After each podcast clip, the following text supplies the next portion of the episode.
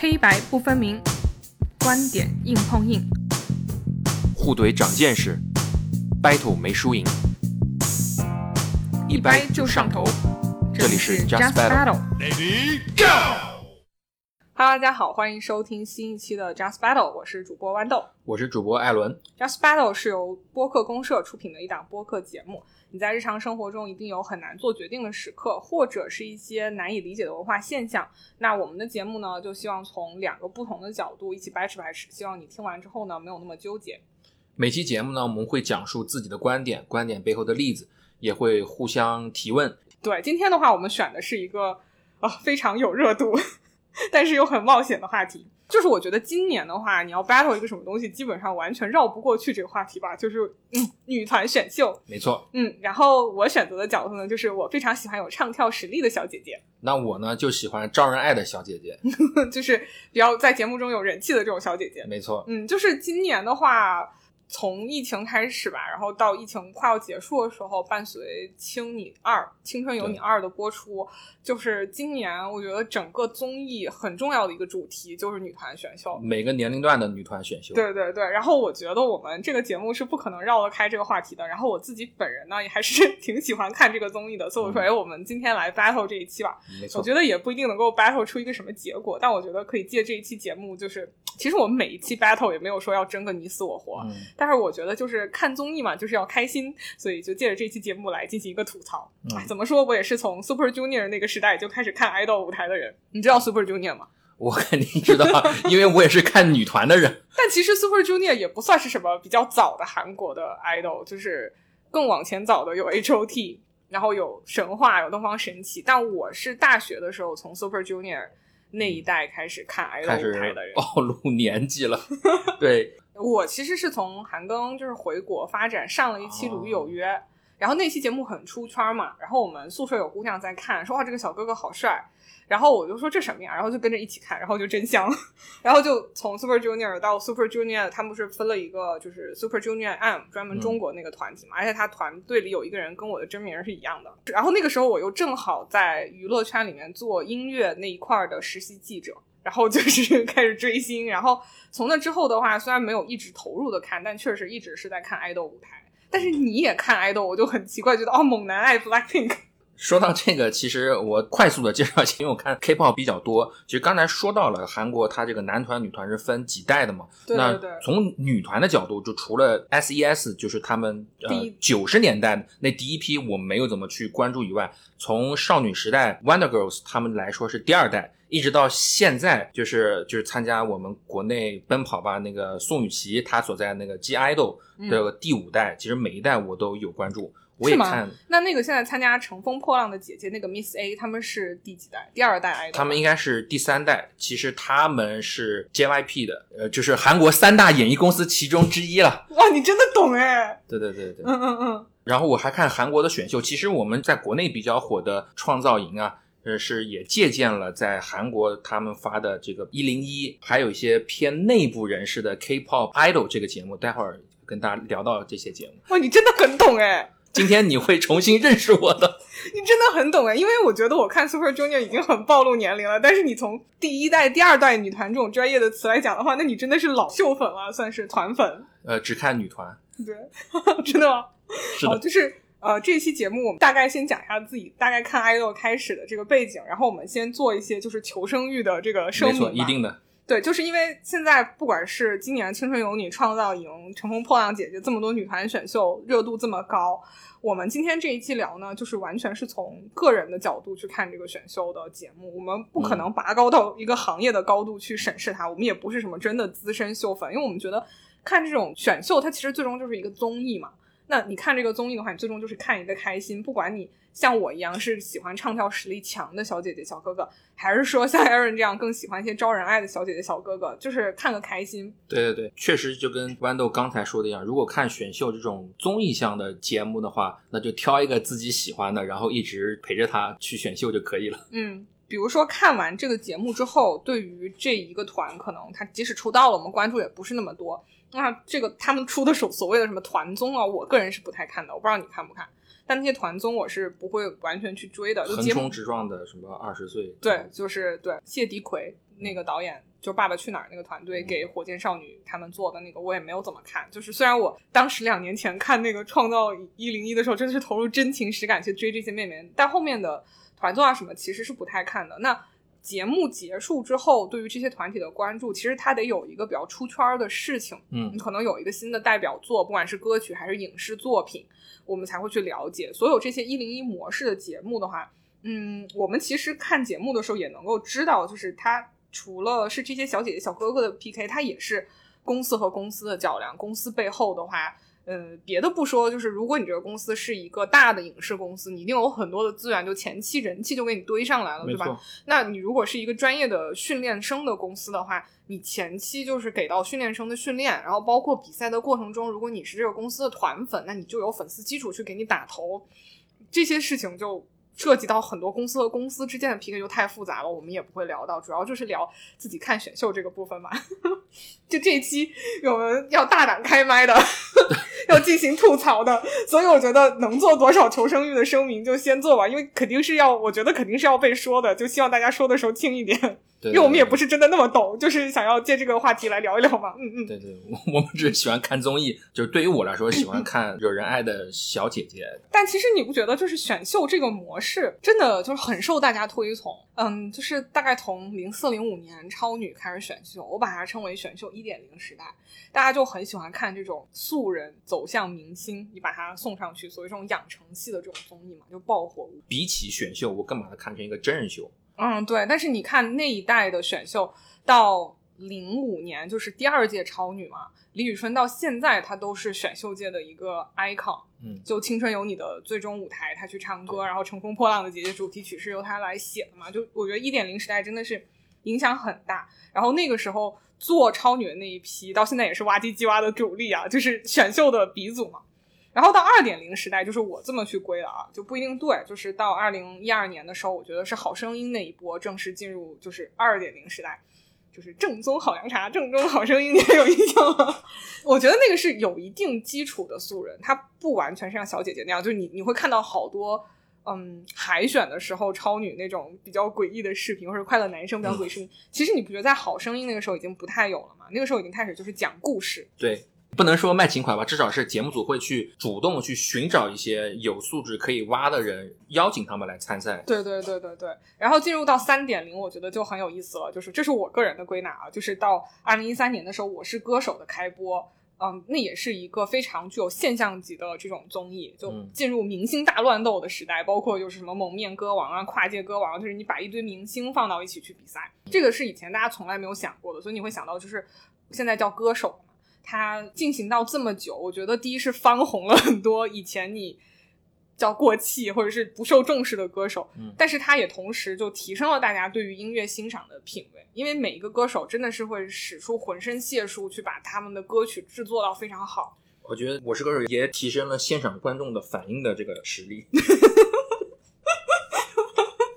你这个讽刺的毫不露痕迹。现在就是我觉得是选秀的四点零时代了，就是爱豆选秀。这个时候你既不是完全的素人，也不是专业的歌手，这种所谓的“一零一模式”，它是那种把有一定公司背景、经过一定训练的素人，嗯，在你你的关注之下，看着他的成长，走向一个明星的位置，然后对对出道。就出道这个概念，当然我也觉得很值得吐槽一下。就是你知道，韩国、日本人家有那种很完整的出道的定义，就是我一定要有作品出来，嗯否则的话就是你一直是一个练习生。然后我们这个出道就是节目出道，主题曲出道，对对对，主题曲出道。当然，就是我今天仔仔仔细细去查，其实最早就是复制这种韩国印一模式这个节目，好像是二零一六年有个叫《加油美少女》五十五个美少女比赛。但是我觉得它成为一个现象级的国民综艺吧，应该还是呃起源于二零一八年。爱奇艺就是淘出的这个偶像练习生，但国外这一块你可能就比较了解吧，就是就是说到一零一模式的，是对对对，它其实还是发源于国外的。你准备了好多，就是一零一这个选秀节目，它的出发点是因为韩国几大公司他们会有内部的选拔机制，就是他们在这个节目之前呢，他们是内部去选，比如说呃庆你二的 Lisa。嗯，她是参加了 YG 的全球选拔，YG 的全球选拔在每个国家它的录取率是七百比一。那一年，Lisa 是泰国的第一名，也是唯一一个过选的人，然后她才能够被选到 YG 变成一个练习生，还不一定能够去出道。后来这个韩国的电视台呢，把这个模式做成了综艺。但不仅仅邀请一个公司的人来，他把几大这个经公司都邀请他们的练习生来。嗯，模式也不是说你一个公司内部选，而是开放全民韩国人都可以来选，才会有了这么一个又是真人秀，又是生存类，又是女团或者男团节目。二零一六年第一季背后是有一个成熟的韩国经纪公司内部选拔的制度，从一个内部公司选秀逐渐演变成一个整个娱乐圈的那种。选秀各家公司共同参加，所以就是，当然就大家一直都会讲说韩国的训练生模式跟中国的不太一样，韩国的训练生就是衡水模式，然后就是你他的唱跳实力一定是非常强的前提下，然后才去参加选秀嘛，不像我们国内的选秀可能就是你唱跳实力不至于那么强，但是你凭人气还是可以往前走的，所以我就觉得啊，就是啊，我跟你讲，两年前这个真情实感追创那一次给我造成了很大的这个阴影，所以我就是今天会跟你好好的 battle 一下。对，就是一零一这个模式，我们刚才讲，就是二零一八年偶像练习生，它算是开始了这个模式嘛，有就有鹅，就是腾讯、淘、爱奇艺，还有酷、优酷、三角豆，然后今年又加入了这个芒果台的《乘风破浪的姐姐》。嗯嗯，我觉得还是要大概讲一下吧，就不用讲那么细。二零一八年的时候，偶像练习生哇，那一届真的是蔡徐坤那个 nine percent。就出道即巅峰这个团就后面就没有了，然后就是，但是蔡徐坤一直红到现在，所以 C 位就是有这样的这个优势在，就也是当时就是第一次给大家普及什么叫 C 位，就是 center 中心位的这个概念，它是真的是断层出道，然后再到创造一零一，它是逆风翻盘，向阳而生，就是火箭少女嘛，我觉得她的 C 位孟美岐，然后现在应该来讲就是火箭少女是一个国民度很高，然后商业价值也很高的团。然后再往下就是《青春有你》第一集，这一届真的很糊。就其实他就是偶像练习生，但是后来好像是不能叫偶像还是怎样，反正改了名字叫《青春有你》第一季，然后出了这个叫 UNI 的组合，他的 C 位是李文翰，他是 UNIQ 的成员，就是王一博那个组合。对，已经出过道的。对，但是就是这个团真的是存在感不是很强。然后就是二零一九年创造营，他做的是男团嘛，就出现了 Rise，外号叫胡团，然后 C 位也是断层出道的周震南。嗯。然后，嗯，二零一九年的话，其实还有一个男团比赛，就是优酷做的，然后还出了两个组，一个叫什么冠军组，一个叫人气组，就新风暴和 Black Kiss。这个我是真的不知道。你知道这个节目它只有一个相对比较出圈的事件是什么？是他其中一个成员叫黄志博，是乐华的公司，他在疫情期间贩卖口罩，然后被抓。这个热度他也要蹭。没有，就是这个节目真的很糊。嗯。但是这个事件你应该是听说过的。对，出圈了嘛。二零二零年，今年就是《青春有你二》，然后做女团，我是真没想到，就是爱奇艺会把《青春有你》做到这个热度。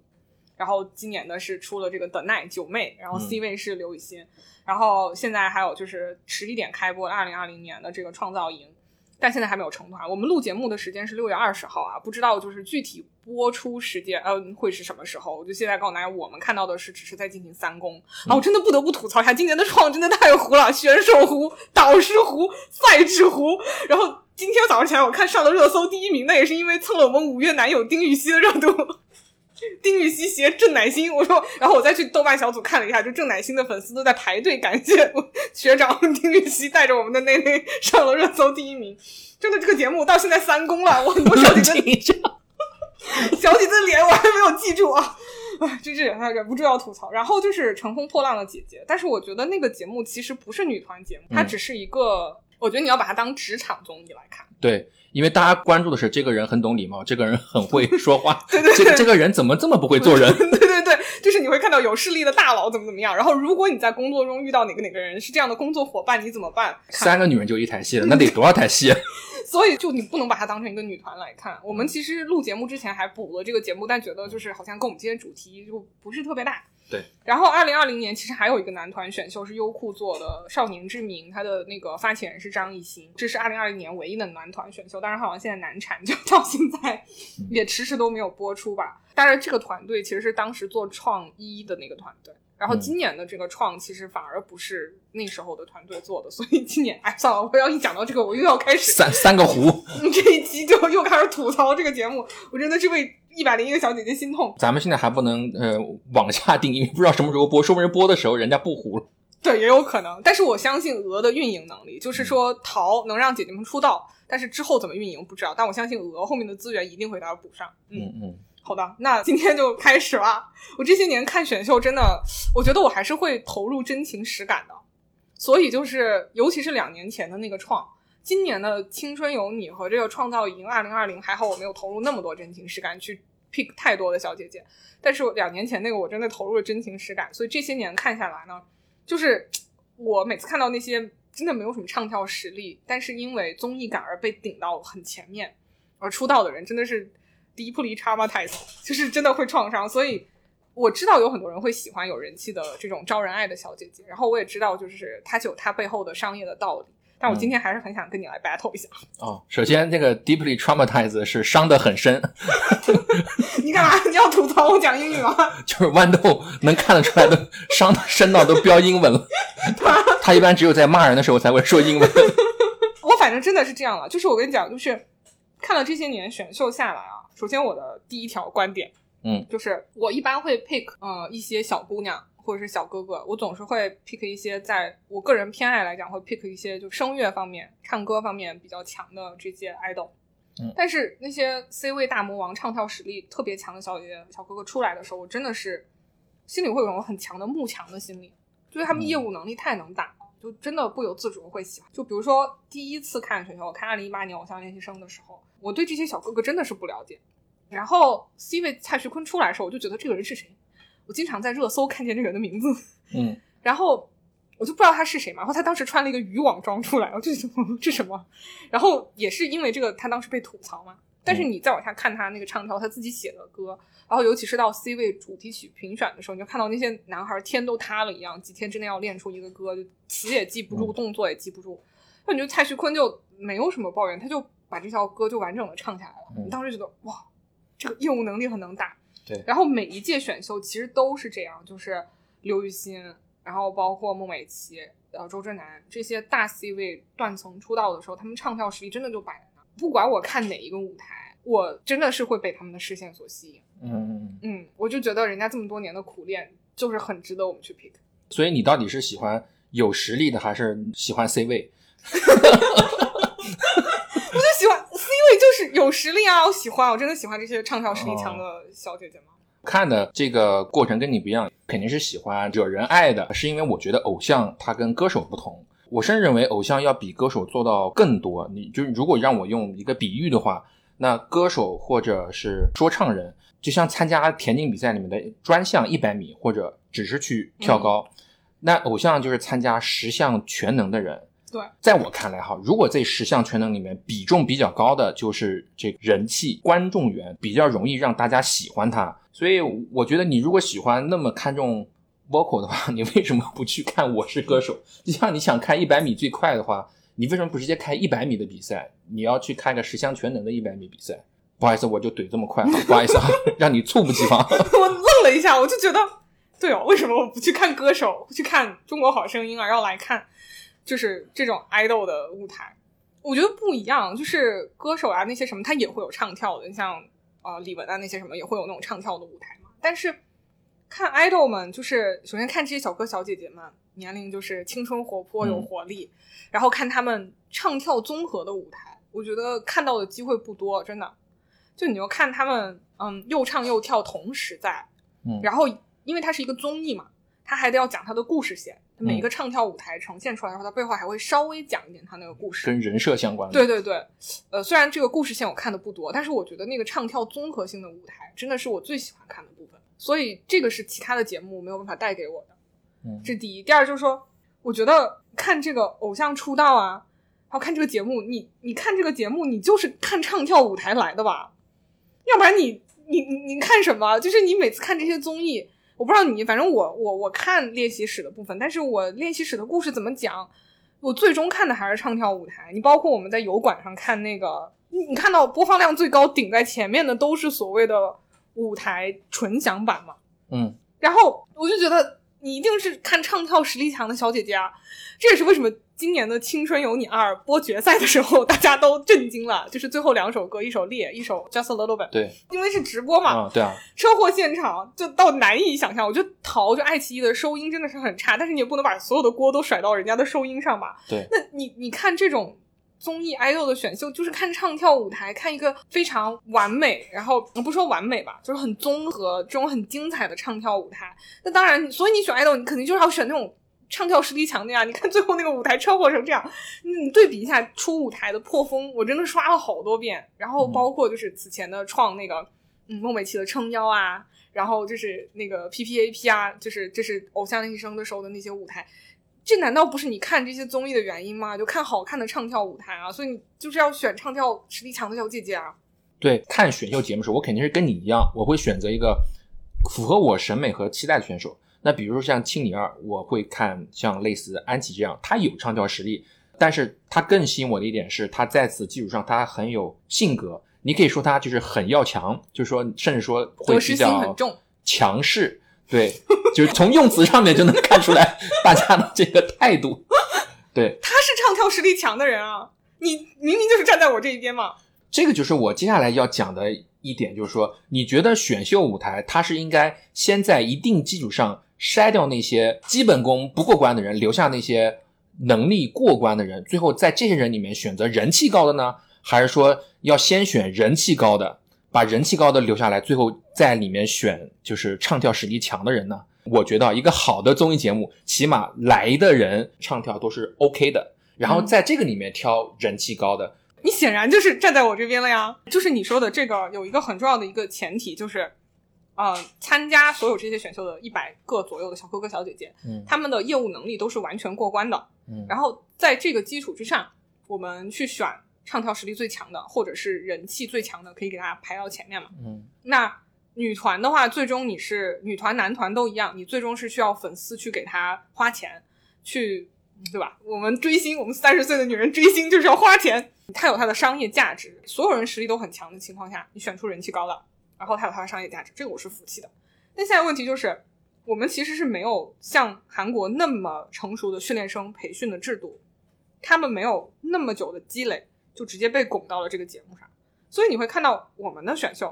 特别有意思，它可能有三分之一是来自于训练生公司，就可能每次节目里提到啊，月华的训练生比较正式的，比较正，什么觉醒东方这种训练生，还有包括像什么 SDT 那个就是重舞蹈那种公司，但还有一部分是来自于个人训练生，还有一部分是来自于很多影视公司，嗯，就影视公司它肯定或者是传统唱片公司比。他们其实是没有完整的训练生这种培训制度的，他们可能真的就是培训个几个月就给你怼上去了。那怼上去之后，影视公司训练生往往综艺感都很强，我觉得他们就是开场的评论专轨，就是他们，他们就很知道在下面的时候怎么样通过一些夸张的表现来给自己争到镜头，然后凭着这种综艺感，他就能赢得比较高的人气，然后往上前。然后我觉得这对那些唱跳实力强的小姐姐真的是不公平的。对。然后你出道之后你怎么办？因为选秀，我觉得它就像是一个梦想的乌托邦。你这些人在这里面一公二公三公去演，但是你真的到演艺圈的时候，就不社会不会掌掴你嘛？就你要走的长远，你肯定又得有代表作，对吧？你 没想到乌托邦都出来了，你继续。对啊，真的是这样。就是你你你可能在比赛的时候，你凭着人气往前走，但是你之后你就是得有出圈的作品才能够往下走啊。你哪怕说火箭少女，她其实是有实力的作品的，嗯嗯，那个卡路里，这是很出圈的作品嘛。你包括像今年选秀，可能青你还没有到有代表作的时候，但是在这个比赛的过程中，你会看到有唱跳实力的小姐姐，她们有自己的歌曲，像那个微微，她就出圈火了嘛。嗯，这个才能够往前走呀。你你不能说就是好，我我我我们国内现在没有那么成熟的训练生训练工厂，你好多。走进去的那些人实力真的是不够，那该淘汰就淘汰啊，要不然你其他小哥哥小姐姐唱跳是白练的吗？嗯，OK，好，我开始开炮了。其实我想问你一个问题，就是你觉得他业务能力，也就是刚才我说的十项全能里面包不包括综艺感？他的所谓综合实力，除了唱跳以外，包不包括其他的？我觉得作为偶像来说，一定是要。包括进去的，我可以举个例子，比如说 C 位出道的山之大哥，他其实他在韩国的那个原来那个团宇宙少女里面，他在韩国的知名度也好，人气也好，是不如陈潇的，因为陈潇的综艺感很强。那么你知道，在韩国他上很多综艺的时候，接梗、抛梗、展示，哪怕是说话，这个能力你如果具备的话，你会在一个比如说六个人团、七个人团，你会嗯比较突出。那么其实他在韩国的时候，他因为自己的综艺感没有给自己带来很大的曝光率，他的唱跳一定是够的，陈潇的唱跳也是够的。但是如果我们仅仅把这个偶像定义为唱跳实力的话，其实我们限制了他未来的发展的模板。一个偶像出道的人，他为什么就不能做个谐星呢？我觉得完全是可以的。你喜欢金希澈，对啊，你喜欢 Super Junior，我就想说金希澈，他现在拿的奖都是主持人的奖，嗯他现在拿的奖都是搞笑艺人的奖，但是也没有觉得什么问题。我觉得一个团队很有意思，就是这也是从韩国模式来的了。韩国的团体里面会有所谓的不同的担当，就像韩庚当年是舞蹈担当嘛，嗯，然后可能会有声乐担当，还会有所谓的门面担当，这个太有意思了，就是你得选一个长得好看的人，需需要的呀，真的的。对对对，然后会有还有队长，但是在这个里面，你说的这一点我承认，就是所谓的这种综艺感是不是实力的一个部分，它一定是。嗯，你像今年的《青春有你》，刘令姿她自己在节目里都说，她自己的综艺感不够嘛，就是确实她整个。呃，我觉得《青春有你》的故事讲得非常好，他给每个练习生塑造了很多很完整的故事线。编剧，你包括像张小棠，他当时唱那个《甜蜜》什么，就是初舞台那个，他给他那个冷脸跟他那个所谓的甜蜜的歌曲的对比，都给他讲得很好。但是在编剧这么优秀的情况下，有一些训练生他确实是性格比较寡淡，就写不出来。嗯，我觉得这是实力的一个部分，但是还是像我刚才说的，就是我觉得你得有个基础的唱跳实力，因为这些年的选秀看下来。呃，就不说一些比较糊的选秀，什么《加油美少女》这种的，就是你这些选秀看下来，你的确是看到了很多唱跳基础真的都不过关的人，就是凭借综艺感往上走。嗯，你这个时候心里就是会觉得，至少我是会从我个人看秀的角度上来讲，我会我会觉得有点不舒服。我要大胆开麦了，颤抖开麦。嗯，你要说人名了是吗？对啊，你觉得能讲吗？我觉得还是不要了吧。好吧，那我就只表扬不批评，好吧？比如说今年虞书欣，她是第二名高位出道的，她上来就那个“大家好，我是华策影视的虞书欣”，其实是让我觉得好烦哦，这个人。然后后面她的那些作呀什么的，也会让我觉得有点烦。但是呢，她是有基础的唱跳实力的，她的初舞台，还有她后面唱那个《想见你》的练习室版本，我觉得她的基础实力是有的，她不是完全没有唱跳实力的。嗯，然后在这个基础上。后面他综艺感真的很强，就包括他，我最佩服的那一次是他上李佳琦的直播，他跟刘雨欣上的，嗯，叫错名字了。对对，叫他刘雨欣，然后李佳琦赶紧道歉，因为他知道就是饭圈，如果你就很惨嘛。然后虞书欣马上说没关系，许佳琪，我觉得哇，这个小女孩的反应能力、综艺感很强，但也是建立在她有唱跳实力的基础上，不是完全不行。当然，如果星星子，嗯，把唱跳再加强一点就更好了。我很怕观众缘这种所谓虚无缥缈的字，你知道吗？就比如说你，你是一个选手，你去问导师说，就有几个给我留下心理阴影的那种选手，就真的唱跳实力真的不行，而且过了很久，你完全没有感觉到他成长的那种。你去问你的这个比赛的，就是所谓的导师，你去问他说，为什么我唱跳还不错，然后我也很努力，可是我的排名这么……然后导师就跟你说，因为你没有观众缘，你就很想打人。当然，如果导师跟你说你没有综艺感。可能你相对能够接受一点，就是你会讲说你你能够像虞书欣那样很自然的哇哦嘛，你可能就能够相对接受一点。所以这种你刚刚讲那个综艺感这几个字，我觉得要建立在一定的唱跳实力基础上，我才能够接受，否则我真接受不了。这个人气，它最后一个具象的 KPI 就是投票嘛。嗯，咱们且不说投票会被操纵或者有黑幕的情况，如果这个投票是真实的、有公正的前提下吧，那它其实能够代表每一个出道的人，他是不是有最广大的群众基础？这个你说的是对的，就是他还是要有粉丝去给他投票、给他买奶，有这个反映了他的基础。所以我觉得，可能你刚才提到那些一点唱跳实力没有的人，他们也不会出道。还是你在影射谁？我不敢讲名字。就是这么多年选秀看下来，你的确是男团也好，女团也好，你还是会看到唱跳实力基础真的很差的人，因为综艺感往前走，这个我会觉得有点接受不了。但这只代表我个人观点啊。对，你是想说他们是有商业价值的，对吗？综艺感不是一个很容易就能习得的技能。就是你比如说虞书欣这个小作精，就他的那个作的程度，你是学不来的，你学不好，你就被别人 diss 了。他就很自然，就是他跟他的人设跟他的这个整个的状态是分不开的。所以说，有的时候就是三分天注定，就可能是在这个上面，你的担当，如果你是有综艺感的话，他跟你的唱跳实力一样，不可能短时间内能够培养得起来的。但是如果我们遇到了这样的人，如果这个团队是需要一个。配置你要担当这个角色的话，为什么不把你选进来呢？如果是从公司的角度，更何况有那么多人喜欢他。我在看综艺节目的时候，不是每一个我喜欢的人最后都能出道，但是我 OK 的，因为我哎我不行哎，我你知道我看那个就是创造营二零一九，就是男团那次是我 pick 的那个 男成员，我觉得他出不了道，我看到三公我就不看了。我当时 pick 是牛超，我觉得他很可爱，然后我觉得他出不了道，我到三公我就不看了。所以你一直觉得他能出道吗？他首出评级舞台是 A 啊，然后他是杨天真他们公司的，就一星一加一。你觉得妥了？没有没有没有没有觉得妥了，我只是觉得他不错。但是我看到后来，我觉得那一年就虽然也是十一个人，但我觉得他应该出不了道了，我就不再往下看了。我就是自己 pick 人出不了道，我就不看了。你跟我说的就是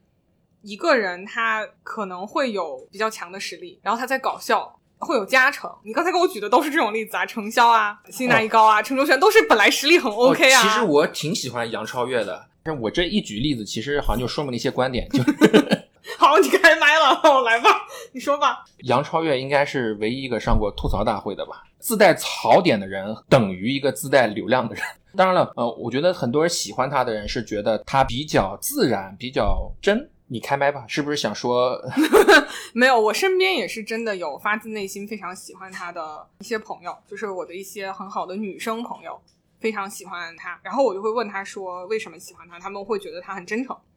我觉得他也不是那种就是什么都不会的那，可以说他做了。我觉得从二零一八年看选秀到现在最精彩的开场自我介绍，他讲的“我是全村的希望”这句话。他此前好像是做直播的嘛，对吧？他们那个公司文澜文化是做直播，然后他做了那么长时间的直播，我觉得他一定是非常清楚的知道我的观众想要听到什么，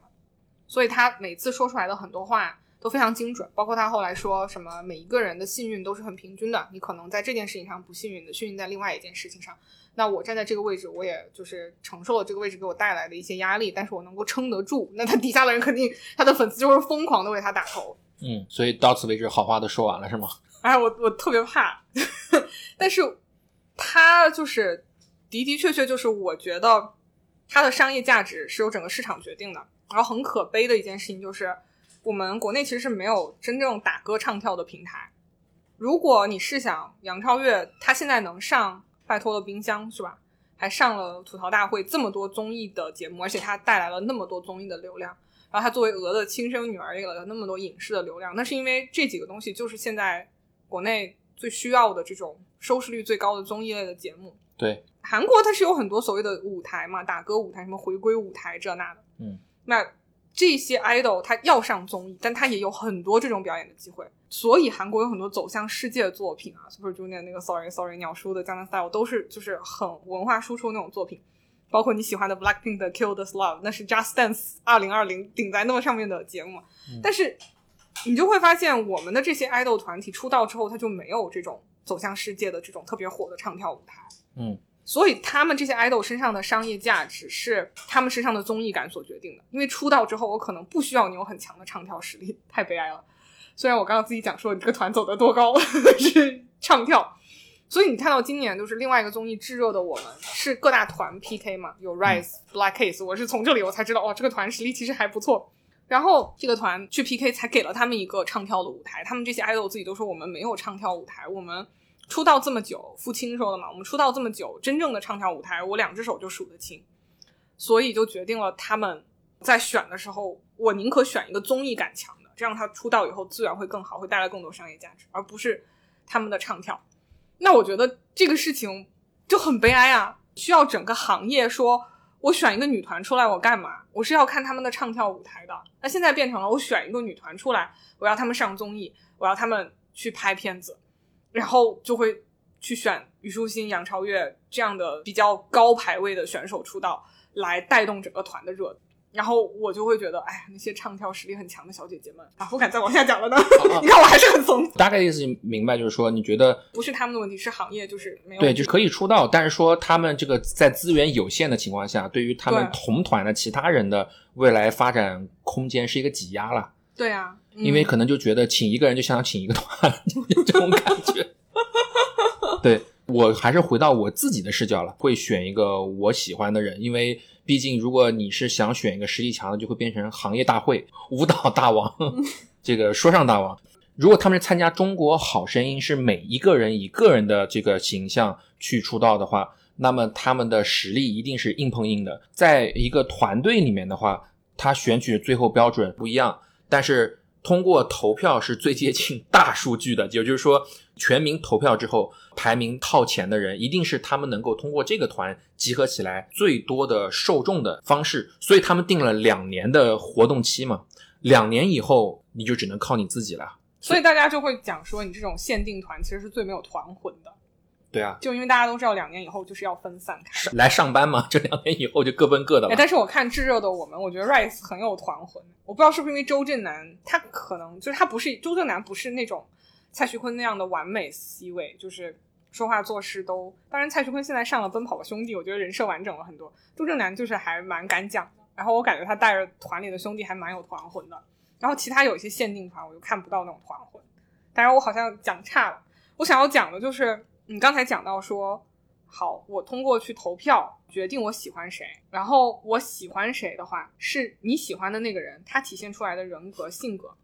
他其实很大程度上是由节目的剪辑来决定的。嗯，就有点有点怂，有有有点怂。就是我觉得看了这么多年的选秀吧，我就感觉初舞台，现在你大概能够猜得出哪些人能出道了，就你都不用看到一公、二公、三公这些公演，你看出舞台，你能看得到说，如果一整个团队的人出来，拎出一个人给他单独 solo 的时间，这个人大几率就会出道。从那镜头的分配，对对对，然后再比如说出舞台评选的时候，一堆人一起表演，肯定比一个人上去表演要有气势。所以，除非你实力足够强到一个人就可以撼动这个舞台，不会让你一个人去 solo。嗯，那一个人去 solo，很大程度上，如果你不够强，你就会被一剪没。那如果你一个人 solo，你最后又被剪出来了，那你很大程度上就会出道。这就是剪辑给你带来的力量，对吧？出舞台，它能够把你的人气延续到很后。那同样的道理，每一次公演舞台，它会给你练习史故事。这个故事里，他会讲每一个人他的性格到底是怎么样的。比如你喜欢陈卓璇，我觉得她就是今年创作的最好的一个故事线。这个姑娘上台人美声甜，她确实真的，我觉得她很漂亮。然后她唱的那个，嗯，那女孩对我说，我觉得也唱的特别好。但是他自己就是参加节目喊了那一声，为什么不给我拍广告？说我站的不够高嘛。然后最后再到节目中，就是他自己实力确实是很强。然后再到就是呃这些妹妹们读粉丝来的信，让他当众给了他一个解释的机会。然后接下来在下一次公演的时候，他会表现的特别好。我觉得哇，这就是做的非常的完整。你会觉得这个妹妹有实力、有得失心，然后还很真诚。我觉得这就是剪辑的力量。这种人气和你对他的偏爱和喜欢是剪辑可以做到的，但是唱跳我就是遮不住的。啊，我是不是一个就是追求理想公平型的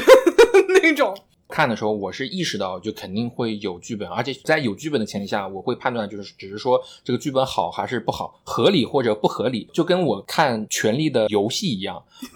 一一开始我就 pick 一个家族，我挑一个人，至于他最后能不能坐上铁王座，坐上 C 位，或者他下一集就领便当，那不重要。但是我就说这个人，哎，他做事风格，他的实力是我比较欣赏的，我就追他就可以了。你接受这个剧本，对我接受被剪辑引导。对，是的，大家别忘了是个综艺节目，它不是完全的真人秀。当然了，大家都知道，所有的真人秀都是有剧本的，包括什么《极限挑战》，他们都是有自己的作家。嗯，那么这个过程其实是他们节目组从竞技性和娱乐性中间一个平衡吧，对，能让你觉得不那么枯燥，但是又能把他想表达去表达出来，我完全接受。我只会评判这个剧本是很糟糕或者是不合理，但是没有问题的。粉圈有个词叫祭天嘛，就拿祭天剧本，就是可能你会被献祭上去给另外一个人打造人设。嗯这种事情就是你看选秀看久了，你有的时候就是会觉得这个事情不值有剧本，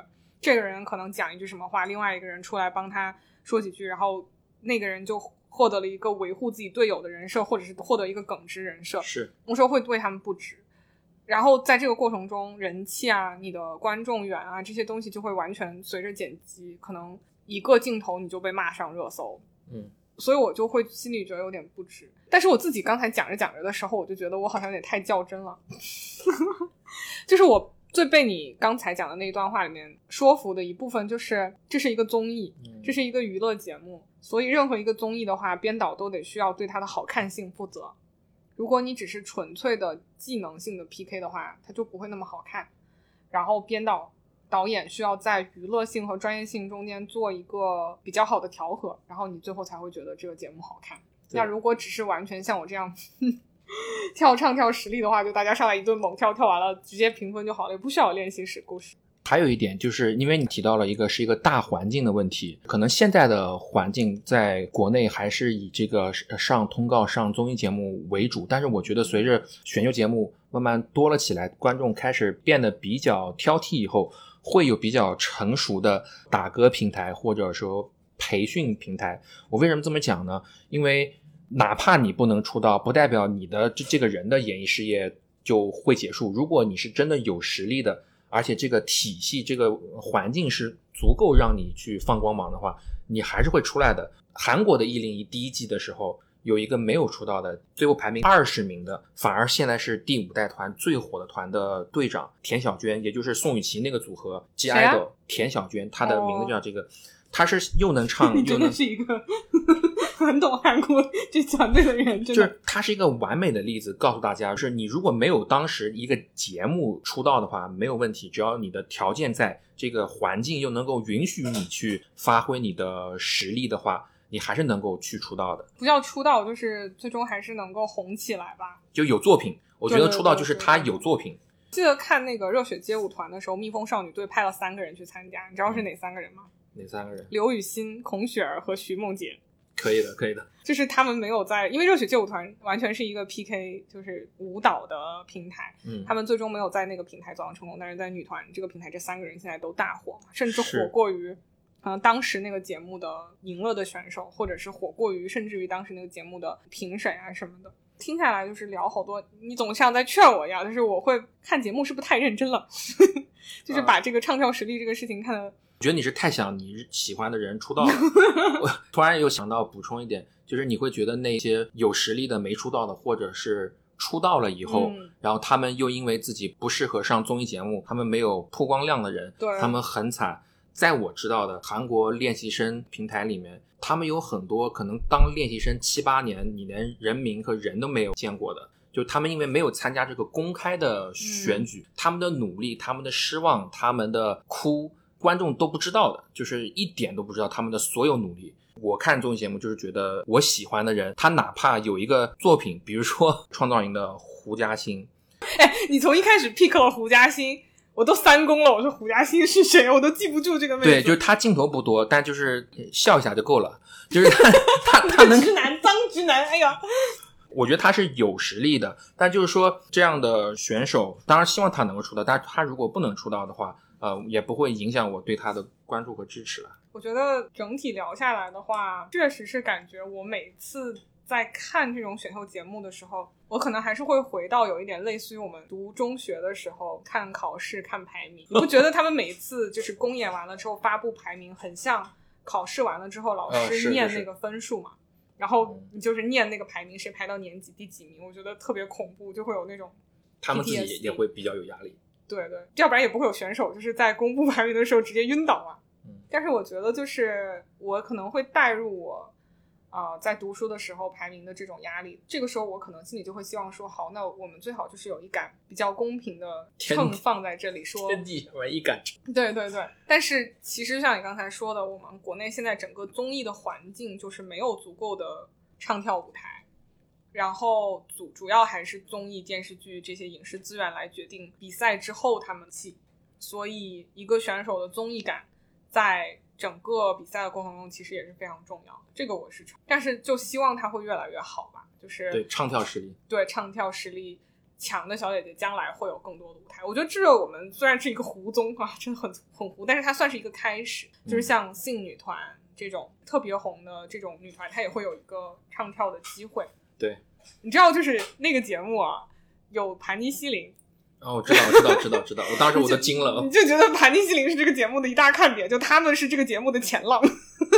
对 然后那个你会看到盘尼西林在表演摇滚的时候，Rise 和 Black Ace 那些男团的成员内心里的羡慕，就知道我也要上去摇滚。但是性女团已经被淘汰了，然后 Sis 就是明日之女出来团队也被淘汰了，最新补的是彩虹合唱团，所以就是很有趣。我觉得这也算是我们综艺的一个创新吧。对然后就希望说。大环境会越来越多唱跳舞台，让他们就是可以走出来，走出来。对于我们来讲的话，平时就是可以有更好的唱跳舞台来看。对，因为唱跳舞台是偶像的作品，嗯就是在舞台上面，他不是去打个鼓啊，或者是我丝毫不觉得唱跳舞台呃逊色于哪一个乐队的是的表演的，很好看。我觉得今天我要讲的就差不多到这里吧，就所以我们最后的结论就是说，看综艺就是看综艺，开心就好。对，就不知道你们看这些女团、男团的选秀综艺是怎样的一个感受，都可以到我们啊、微博、微信的平台来给我们留言。最后我可以讲一个小故事嘛？就是 Super Junior 不是出了 Super Junior M 那个普通话的男团嘛？就 Super Junior Mandarin 中国大陆那个分团，然后它里面有个叫 Henry 的小男孩。然后有一天我去我们这边的，也就是听我们节目听久了，你知道我们俩生活在多伦多嘛？对，我们这边华人区的一个广场去吃煲仔饭，然后我和我朋友在聊天，然后旁边一个大叔就硬要和我们聊天，说你们俩普通话讲的好好，我儿子普通话讲的也很好。他爸啊，对，他说我儿子普通话讲的也很好，然后我儿子现在在大陆发展。他说你儿子谁？就是刘宪华。对，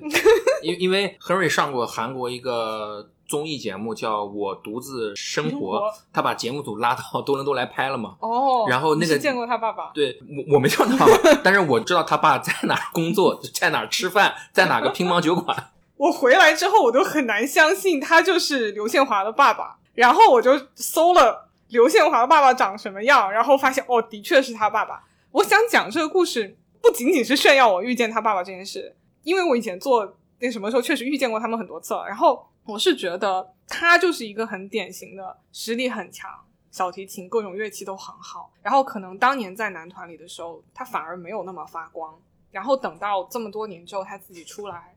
啊、上综艺，然后唱歌，有自己作品。我觉得他这两年反而慢慢慢慢，他的唱跳实力就是显示出来了。嗯，对，Henry 他是一个很好的例子，就是说，如果你有很多才艺的话，你有很多技能在身上的话，那随着你的这个时代的不断的变化，你总能找到一个切入点，让你能够红，或者让你能够有作品被大家所认识。希望说所有我们的 idol 最后都有属于你自己的舞台。嗯，好的，今天我们这一期走心而激烈的节目就到这里。